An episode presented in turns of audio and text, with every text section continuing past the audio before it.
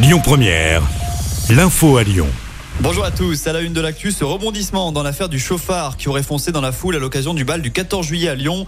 Des témoignages avaient aussi rapporté que le passager avait sorti un couteau. Depuis, le conducteur a été placé en garde à vue et son audition a permis d'y voir un petit peu plus clair.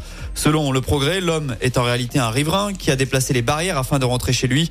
C'est là qu'une dispute aurait éclaté avec un participant du bal. Des coups auraient été échangés. Le conducteur a donc été relâché, mis hors de cause. Il pourrait même porter plainte. La police qui a aussi dû intervenir hier matin dans le troisième arrondissement de Lyon. D'après des témoins, un homme se baladait avec une ceinture explosive. Il s'agissait en réalité d'une bouteille de Javel et l'individu voulait mettre fin à ses jours. La police a réussi à l'en dissuader. L'actu, c'est aussi cette nouvelle vague de chaleur chez nous demain avec des pics à plus de 37 degrés annoncés sur l'agglomération lyonnaise. En revanche, le phénomène ne devrait pas durer avec un retour des températures moins élevées dès mercredi. En attendant, c'est toute l'Europe et le monde entier qui doit composer avec la chaleur. On attend 43 degrés à Rome demain, 48 en Sardaigne ou dans la vallée de la mort aux États-Unis. Des températures à 53 degrés 3 ont été recensées. Le record est lui à 54 degrés 4.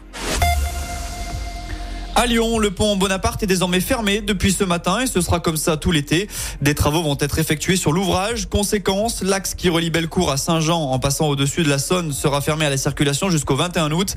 Des déviations sont mises en place. Par contre, les accès piétons et cyclistes sont maintenus pendant toute la durée du chantier.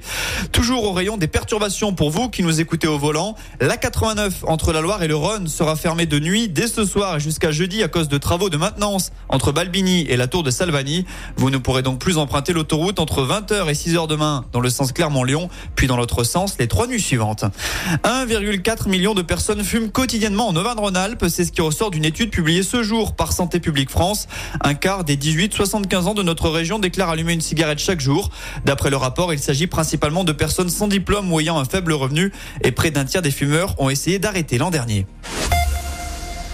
On passe au sport, c'est jour de repos pour les cyclistes du Tour de France. Hier, c'est le néerlandais Wout Poels qui s'est imposé à Saint-Gervais au pied du Mont Blanc.